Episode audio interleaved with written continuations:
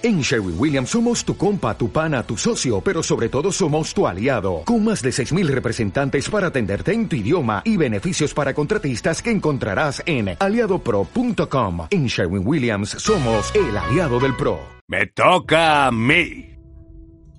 Saiyaks Kail Rin Shikatun creció en Ikatia, una provincia ocupada por el Imperio Surimano. Cuando era un niño, su padre le contaba la historia de su tierra que había sido una nación orgullosa e independiente antes de caer víctima de la opresión surimana. Le hablaba de los Kohari, los héroes que protegían a y a su rey hechicero. Este se había resistido a la conquista surimana, pero, cuando murió en combate, los Kohari que lo defendían se suicidaron para poder acompañarlo en el más allá. El emperador surimano se aseguró de dejar los cadáveres de los Kohari a la vista de todos los habitantes y decidió empalar al mago hechicero sobre las puertas de la ciudad, donde se descompuso lentamente ante su pueblo. El padre de Saiyaks había presenciado este cruel espectáculo y, con el tiempo, acabó por transmitirle a su hijo parte del resentimiento abrasador que crecía en los sicatianos. A pesar de ello, Saiyaks se dedicó con empeño a aprender el arte de la lucha tanto de los ancianos de su clan como de los maestros surimanos. Muchos siglos después de la llegada del imperio surimano, un violento terremoto sacudió la provincia costera de Sabera.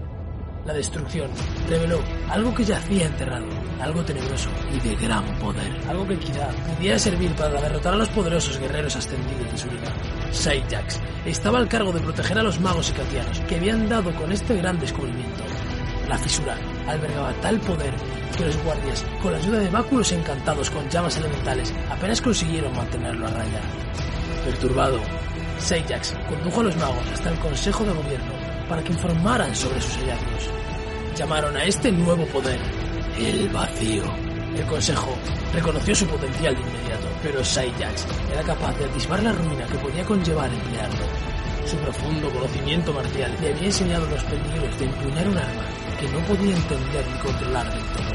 Se arrepintió de no haber asesinado a los magos en el camino desde Sávera. Durante los siguientes días, lo lamentaría aún más. El Consejo, seguro de que el vacío los ayudaría a derrotar a los invasores unimanos, decidió investir a un nuevo rey hechicero. Volvieron a asombrarse soldados Kohari y Saijax fue uno de los primeros elegidos. En los primeros enfrentamientos se alzaron victoriosos. El propio Seijax consiguió acabar con uno de los famosos ascendidos en combate y contempló con orgullo cómo se exhibió su cadáver por las calles de la ciudad liberada de Baizek. Cuando la hueste extendida se aproximó a Ikatia, Seijax y los suyos se agruparon en la vanguardia. Los dos ejércitos se abalanzaron a la batalla, tiñendo el campo de escarlata. Y fue entonces cuando los hechiceros y sacerdotes del Consejo decidieron liberar al vacío. En un abrir y cerrar de ojos, las tierras circundantes acabaron convertidas en meras ruinas, y catianos, surimanos e incluso ascendidos se desvanecieron en el abismo. Las murallas de la ciudad se vinieron abajo y el vacío se tragó a sus miles de habitantes, enviándolos al olvido eterno. En apenas unos instantes, Icatia desapareció para siempre. Saijax se dirigió a caballo al cráter donde los hechiceros habían puesto en libertad al vacío, decidido a entregarse a su propio filo como sus antepasados Kohari. Cuando se disponía a quitarse la vida, atisbó entre los restos de la catástrofe uno de los báculos en llamas que había visto en Sávera. En su interior aún refulgía el fuego elemental que parecía hacer daño al vacío. Esta llama prendió una nueva esperanza en el corazón de Saijax. Armado con el báculo, dejó atrás las ruinas de su tierra natal y se entregó a la defensa de esta última luz de Ikatia y la esperanza que representaba. Movido por la pena y la vergüenza, Seijax Kail Rins Kohari Katu decidió abandonar su antiguo nombre y adoptó uno nuevo, Jax.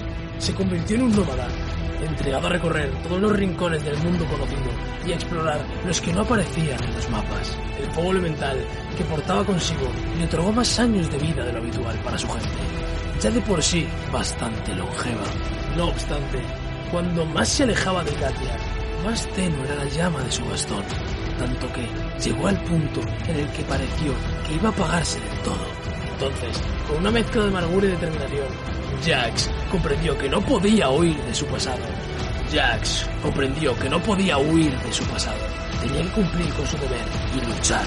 Los pocos ascendidos que habían sobrevivido al vacío habían conseguido detener su avance, pero aún constituía una grave amenaza. En los siglos que han transcurrido desde entonces, Jax no ha dejado de vagar en busca de aquellos lo bastante fuertes como para ayudarlo a repoblar las filas de los Kohari. Aunque se ha enfrentado a seres de gran habilidad, poder y coraje a lo largo de los años, ninguno de sus adversarios le ha parecido capaz de hacer frente a la oscuridad que se avecina. La caída de Katia ha dejado a Jax lleno de dudas. Pero hay una cosa que sabe a ciencia cierta. Cuando llegue la batalla final, él luchará contra el vacío con todas sus fuerzas, aunque tenga que hacerlo sin ayuda. Imagínate si tuviera un arma de verdad.